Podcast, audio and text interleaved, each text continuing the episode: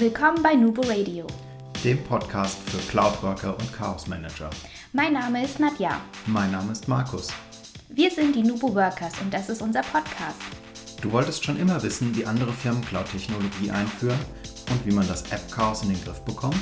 Dann bist du hier genau richtig. Wir versorgen dich mit den neuesten Informationen zu cloudbasiertem Arbeiten, liefern Input zu Best Practices und reden ganz offen über die Notwendigkeit von Chaos Management. Hallo und herzlich willkommen zu einer neuen Folge Nubo Radio. Wir schauen heute mal auf das Thema Flow. Bist du eigentlich im Flow? Kennst du Flow schon?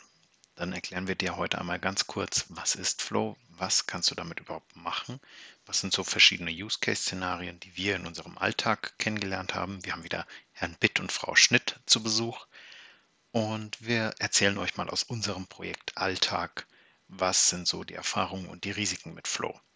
Das alles heute in der Folge. Fangen wir gleich einmal an. Was ist Flow eigentlich? Flow ist Microsofts plattformübergreifende Systemprozessabbildende Workflow Engine, die ihr sowohl über den Browser als auch über eine App aufrufen könnt. Die App gibt es für Android und iOS-Geräte und äh, da gucken wir gleich nochmal genauer hin. Doch was ist Flow weiter? Also ihr könnt in Flow in Office 365 praktisch in eurer Cloud-Umgebung systemübergreifende Prozesse abbilden. Es gibt Schnittstellen zu allen gängigen Apps, Tools. Es sind mittlerweile weit über 200 Stück möglich. Und dadurch ist Flow unglaublich kraftvoll und es gibt unglaublich viele Möglichkeiten, einfach verschiedene Apps miteinander zu kombinieren mit verschiedenen Aktionen, Bedingungen, Loops und so weiter. Das heißt, ihr könnt dort eurer Kreativität eigentlich freien Lauf lassen und seid da vollkommen frei in der Gestaltung Je nach Lizenzpaket stehen euch ein paar mehr oder weniger Funktionen zur Verfügung. Da gucken wir nachher ein bisschen rein.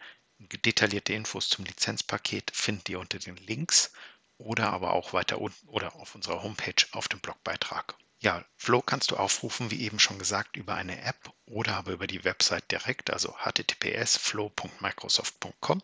Das funktioniert auch hervorragend. Lizenztechnisch gibt es vier Ausbaustufen. Es gibt einmal die freie Version, die ist hat ein paar Limitierungen, reicht im Grunde genommen, wenn du ein bisschen Social Media zum Beispiel machst, in den Use Cases kommen wir gleich dazu, reicht die aus. Es sind 750 Ausführungen pro Benutzer pro Monat. Du kannst unbegrenzt Flows erstellen. Ähm, die Überprüfung auf neue Akten oder neue Trigger läuft alle 15 Minuten. Es gibt allerdings kein SLA, ganz wichtig. Im Tarif 1, der kostet 5 Euro pro Benutzer pro Monat, hast du 4.500 Ausführungen im Monat mit drin. Du kannst unbegrenzt Flows erstellen. Die Überprüfung auf neue Trigger läuft alle drei Minuten. Du hast die Premium-Konnektoren und du hast Teamflows mit dabei. Klingt schon mal besser. Jetzt kommen wir zum Paket 2. Das ist das teuerste. Es kostet 13 Euro pro Benutzer pro Monat. Du hast 15.000 Ausführungen pro Monat mit drin. Kannst natürlich auch unbegrenzt erstellen. Er überprüft alle 60 Sekunden auf neue Trigger. Du hast die Premium-Konnektoren, du hast die Einstellung der Organisationsrichtlinien, die du mit reinlaufen lassen kannst. Und du hast Flow für Geschäftsprozesse. Das ist richtig cool. Du kannst nämlich einen Geschäftsprozess abbilden in Flow und den manuell durchlaufen. Also Checklisten, Dokumente etc. Als letztes hast du noch ein Paket, das ist Flow für Office 365 und Dynamics ist mit dabei. Ab der E1-Lizenz bei O365 hast du Flow mit an Bord mit 2000 Ausführungen im Monat, Überprüfungen alle 5 Minuten und die Teamflows sind mit drin. Warum gibt es für Flow eine App?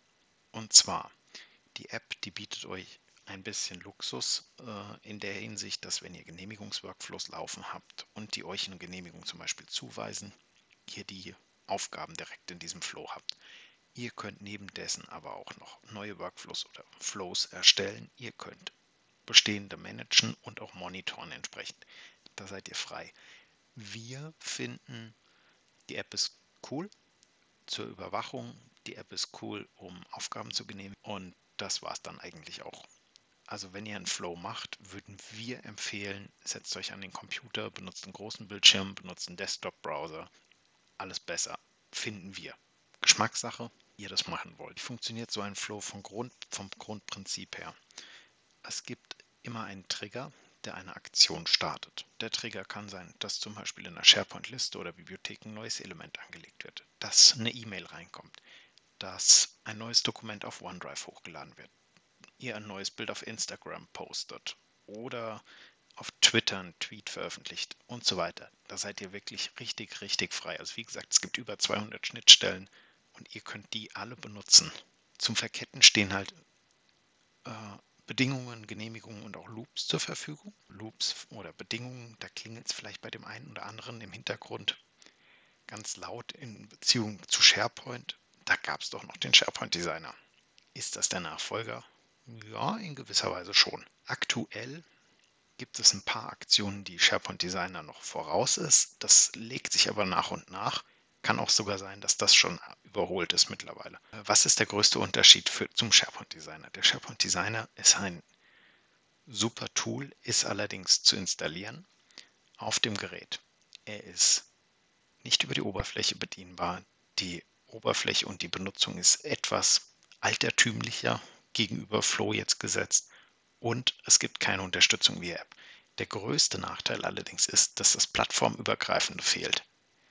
Heißt, mit Flow könnt ihr auf verschiedene Apps gleichzeitig zugreifen, könnt auch untereinander Aktionen ausführen, könnt von Facebook nach Twitter kopieren, von OneDrive nach Google Drive und so weiter. Das könnt ihr mit dem SharePoint Designer definitiv nicht. Der ist auf SharePoint limitiert. So, nachdem wir jetzt einige Zeit über das gesprochen haben, was Flow ist, und ich hoffe, ich konnte euch da ein gutes Bild vermitteln, gucken wir uns doch mal Use Cases an. Ich habe drei Stück vorbereitet Einmal wieder mit dem Herrn Bitt, den kennt ihr vielleicht schon aus einer anderen Folge. Herr Bitt ist Leiter des Application Support Teams eines größeren Konzerns. Herr Bitt hat eine Anforderung und zwar heißt die, wenn eine Schnittstelle weiterentwickelt wird oder eine Applikation weiterentwickelt wird, muss dafür ein Konzept geschrieben werden, dieses muss freigegeben werden und so weiter. Ihr kennt das ja, wie das so abläuft. Aktuell gibt es dazu eine SharePoint-Bibliothek mit einem SharePoint Designer Workflow. Herr Bitt hat jetzt von den Möglichkeiten von Flow gehört und möchte gerne, dass das umgesetzt wird. Also lässt Herr Bitt in Office 365 von seinem Flow aufbauen, der, wenn der Status aktualisiert wird, auf Genehmigung anfragen oder Genehmigung einholen, äh, entsprechend einen Flow lostriggert, der die Genehmigung an die Person einteilt.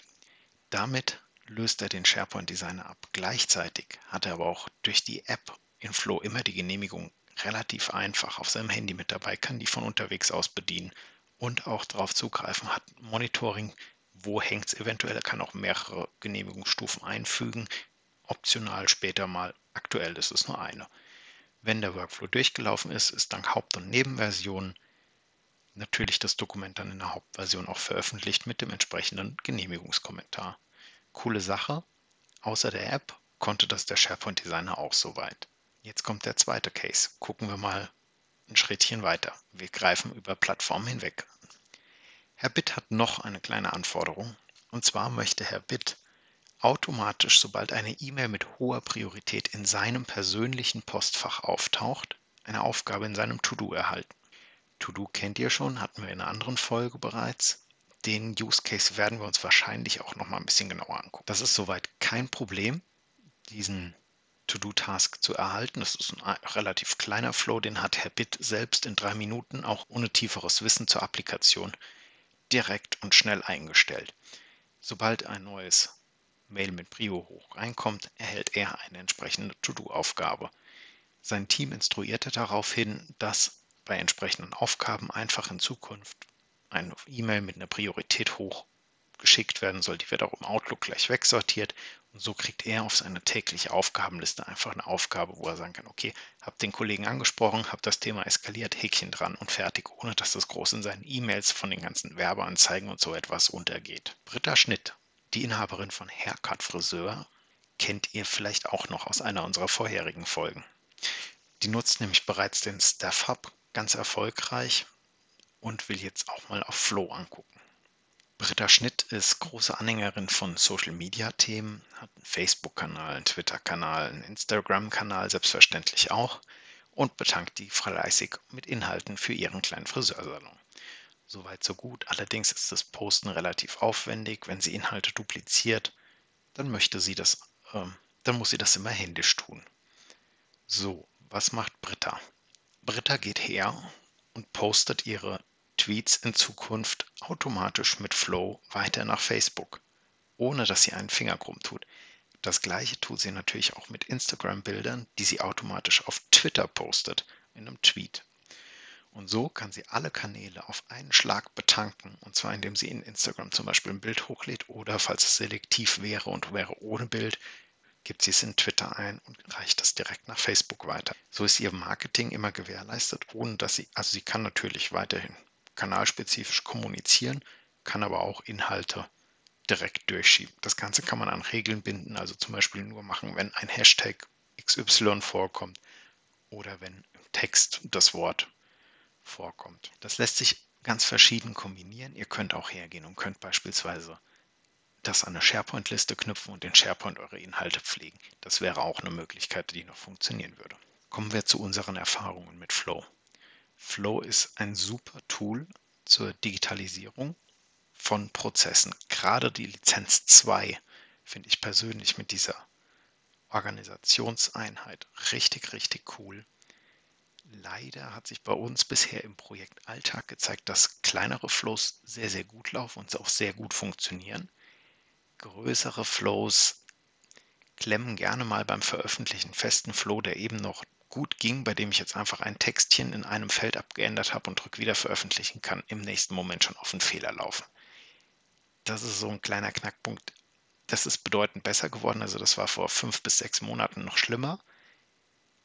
Es tritt leider immer noch auf. Also auch in meinen Versuchen jetzt wieder zum Podcast hatte ich wieder ein bisschen Probleme gehabt. Da ist noch aktuell ein bisschen Nachholbedarf und äh, da müsst ihr einfach entsprechend wissen, wenn ihr dafür ein Projekt annehmt oder wenn ihr intern sagt, wir machen das mit Flow, plant da einfach ein bisschen mehr Zeit ein. Es kann sein, dass ihr diese Probleme habt. Es muss nicht sein. Also das ist willkürliche Wahl des Flows, sagen wir es mal so.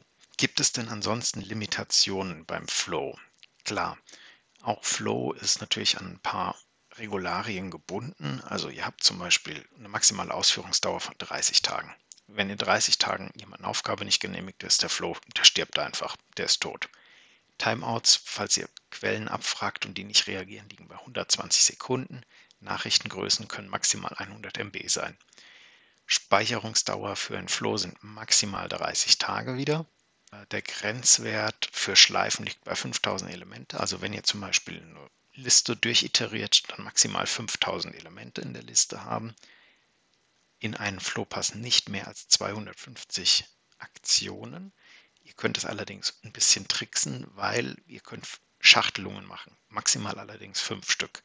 Da solltet ihr aber aufpassen. Aber wie gesagt, große Flows und veröffentlichen kann eventuell ein bisschen Geduldsspiel sein. Nach vier erfolglosen äh, Versuchen fällt der Flow auf die Nase und es wird ein Fehler ausgegeben. Also beispielsweise, wenn ihr viermal ein Timeout hintereinander kriegt. Aktionen und Trigger können maximal mit 80 Zeichen benannt werden. Auch ganz wichtig, länger geht halt einfach nicht, aber das merkt ihr ja gleich. Was erwartet euch in Zukunft noch so von Flow?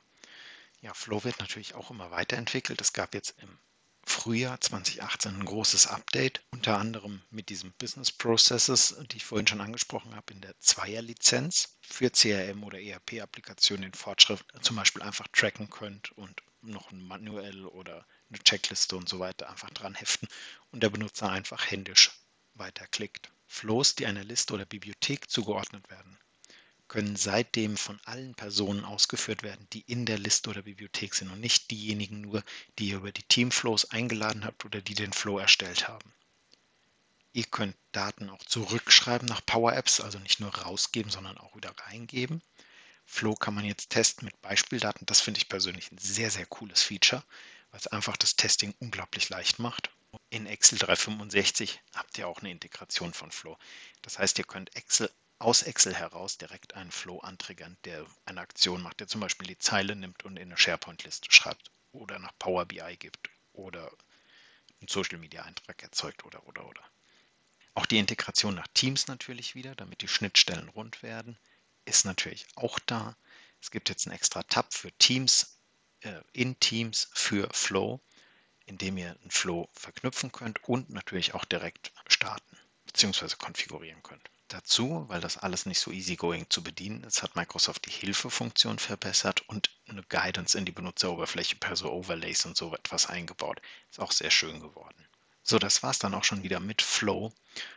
Wir freuen uns, wenn euch der Podcast gefallen hat und noch mehr freuen wir uns natürlich, wenn ihr uns Feedback gebt, wenn ihr uns schreibt, was ihr mit Flow macht, was ihr mit dem SharePoint Designer vielleicht noch macht und warum, wo ihr seht, dass die Stärken in Flow liegen oder was ihr für Alternativlösungen benutzt. Teilt es uns gerne wieder mit. Wir freuen uns von euch zu hören. Wir freuen uns, wenn ihr unseren Podcast ratet, weiterempfehlt, shared und teilt, selbstverständlich. Dafür haben wir natürlich auch wieder unsere Kanäle parat. Das ist auf Instagram der Kanal der Nubo Workers, auf Facebook der Nubo Workers Kanal. Auf Xing findet ihr uns oder auf unserer Homepage. Wir freuen uns von euch zu hören und immer schön dran denken. Collaboration beginnt im Kopf, nicht mit Technik.